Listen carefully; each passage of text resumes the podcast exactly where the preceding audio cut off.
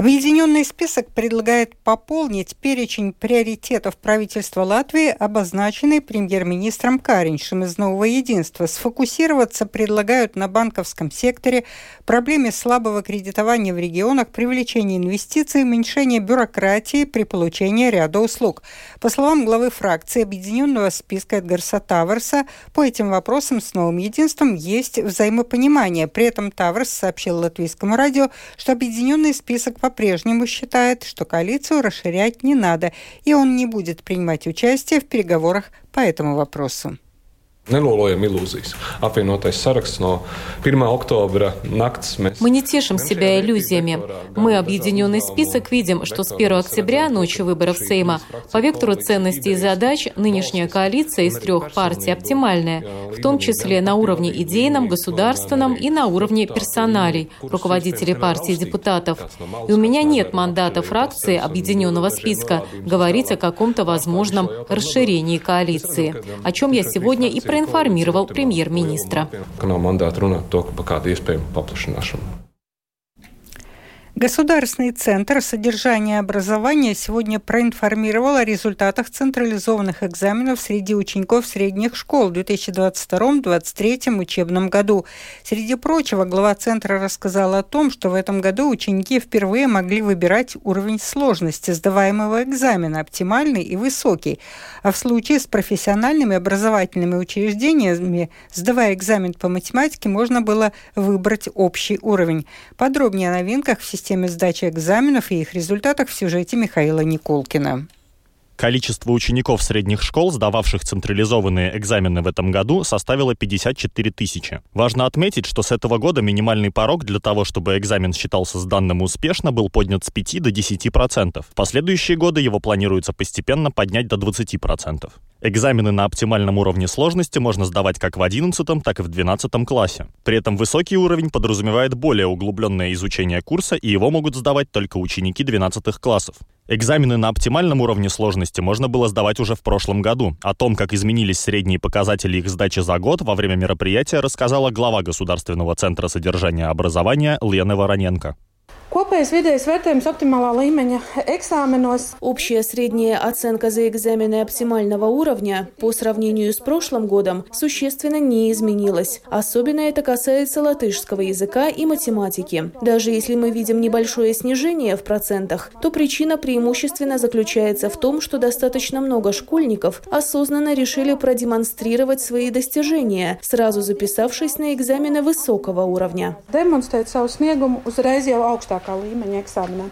Самый высокий показатель традиционно сохранился в результатах экзаменов по иностранным языкам, а самый низкий – по математике.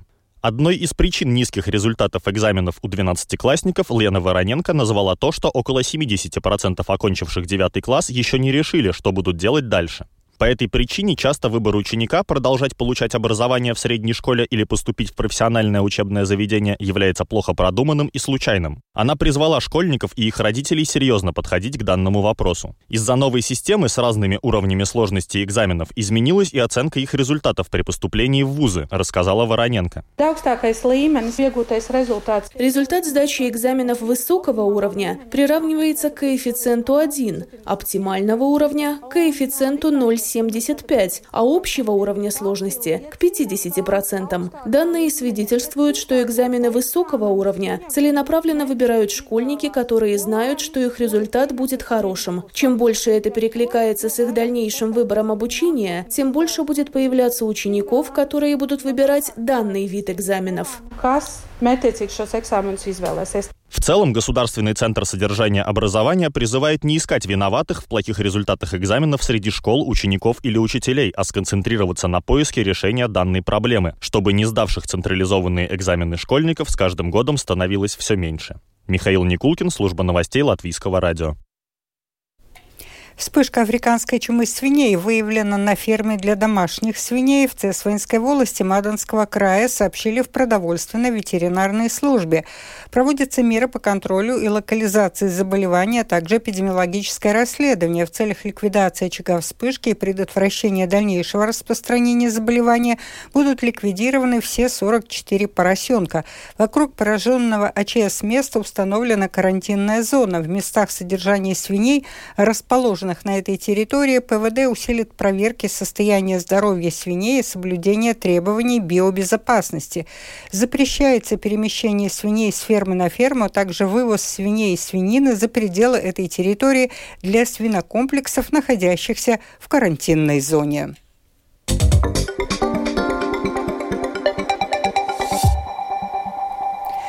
Продолжаем выпуск. Европейская комиссия обратится в суд Европейского Союза с жалобой на Эстонию, которая не ввела директиву о конкурентных сетях в национальное законодательство в установленный срок. В случае удовлетворения жалобы Эстония может быть оштрафована, продолжит Рустам Шукуров. Директива касается предоставления национальным антимонопольным органам расширенных полномочий для более эффективного обеспечения соблюдения антимонопольных правил Европейского Союза, включая необходимые гарантии независимости и ресурсы. Страны-члены ЕС были обязаны включить эту директиву в национальное законодательство к 4 февраля 2021 года, однако Эстония этого не сделала. Если суд решит, что Эстония нарушила право ЕС, то он предпишет ей устранить нарушение так быстро, как это возможно, хотя и не будет назначать конкретную дату. Однако на этом этапе государство-член уже может быть оштрафовано. Рустам Шукуров, служба новостей Латвийского радио. В Украине начали строительные работы по прокладке магистральных водопроводов. Таким образом, государство планирует решить вопрос обеспечения питьевой водой жителей регионов, пострадавших от подрыва Каховской ГЭС. Несмотря на масштабность строительства, работы ведутся в сжатые сроки, а первыми получат воду города Днепропетровской области. Больше об этом в сюжете украинского корреспондента Оксаны Пугачевой. Вследствие подрыва Каховской ГЭС без стабильного водообеспечения остались южные города Днепропетровской и Запорожской области, поскольку Каховское водохранилище было основным источником их водообеспечения, а также населенные пункты Херсонской и частично Николаевской области вследствие их сильного затопления. Фактически, около миллиона украинцев имеют проблемы с доступом к питьевой воде в этих регионах. Украина – маловодная страна, и последствия подрыва Каховской ГЭС, считает директор директор Института водных проблем и мелиорации Национальной академии наук Украины Михаил Яцук, настоящая угроза водной безопасности страны. Украина – маловодная страна, и для нас, особенно на юге, каждый кубометр воды чрезвычайно ценен и важен. Это буквально контекст водной безопасности и национальной безопасности для Украины, и особенно для этих регионов, где люди не будут иметь доступа к качественной питьевой воде. Для скорейшего обеспечения водой жителей пострадавших регионов в Украине начали строительные работы по прокладке магистральных водопроводов, состоящих из трех звеньев общей протяженностью около 150 километров. Стоимость работ составляет полтора миллиарда гривен. Их выделили из Фонда ликвидации последствий вооруженной агрессии еще в первый день трагедии. Украинское правительство оперативно утвердило реализацию такого масштабного строительства. Все работы выполняются в сжатые сроки, хотя сам проект достаточно сложный, сообщила Елена Шулика, председатель Комитета Верховной Рады Украины по вопросам организации государственной власти, местного самоуправления, регионального развития и градостроительства. Строительство достаточно сложное. Это не просто закопать трубы. Необходимо выполнить достаточно сложные технологические строительные работы, решить вопрос с большим количеством мощных насосов. Э, все работают в очень сжатые сроки, чтобы люди были с водой. Первыми к осени получат воду жители городов Кривой Рог, Марганец, Никополь и Покров Днепропетровской области. Водозабор будут осуществлять из рек Ингулец и Днепр. После этого, ориентируясь на уровень безопасности ситуации в регионе, продолжат работы дальше. Оксана Пугачева, специальный украинский корреспондент, служба новостей Латвийского радио. Командованием Черноморского флота объявлено предупреждение мореплавателям о наличии минной опасности на судоходном маршруте в северо-западной части Черного моря, сообщила Минобороны России. Там заявили, что мина была оставлена украинскими военно-морскими силами в начале 2022 года в ходе минирования прибрежной акватории Черного моря и предоставляла опасность для гражданских судов. Бойцы ЧВК «Вагнер» проводят занятия с подразделениями территориальных войск Беларуси в качестве инструкторов, утверждает Министерство обороны страны. Военнообязанные осваивают навыки перемещения на поле боя и тактической стрельбы, получают знания по инженерной подготовке и тактической медицине. В качестве инструкторов по ряду военных дисциплин выступили бойцы ЧВК «Вагнер», говорится в сообщении пресс-службы Министерства. Предполагаемый сотрудник российской разведки Вадим Конощенок экстрадирован из Эстонии в США. Конощенок был задержан в Эстонии в декабре прошлого года. Подозреваемый в работе на ФСБ Конощенок предположительно переправлял из Эстонии в Россию предметы американского производства, такие как электроника и патроны для снайперского оружия, сообщила тогда полиция безопасности Эстонии. Конощенок обвиняется Соединенными Штатами в контрабанде американской электроники и боеприпасов из Эстонии в Россию для помощи помощи развязанной Москвой войне против Украины. Россия не делала никаких заявлений относительно продления зерновой сделки, заявил Интерфаксу пресс-секретарь российского президента Дмитрий Песков. Ранее президент Турции Эрдоган сделал заявление, из которого следовало, что они с Путиным придерживаются одного мнения о продлении срока работы зернового коридора. Агентство «Франс Пресс» интерпретировало это как подтверждение, что сделку продлили. Эксперты международных организаций опубликовали оценку воздействия на здоровье подсластителя аспартама не содержащего сахара. Так, Международное агентство по изучению рака, ссылаясь на ограниченные доказательства, классифицировало его как возможное канцерогенное вещество для человека. В свою очередь, экспертный комитет по пищевым добавкам продовольственной и сельскохозяйственной организации ООН подтвердил допустимое ежедневное потребление этого вещества из-за расчета 40 мг на 1 кг массы тела. Продолжит Рустам Шукуров.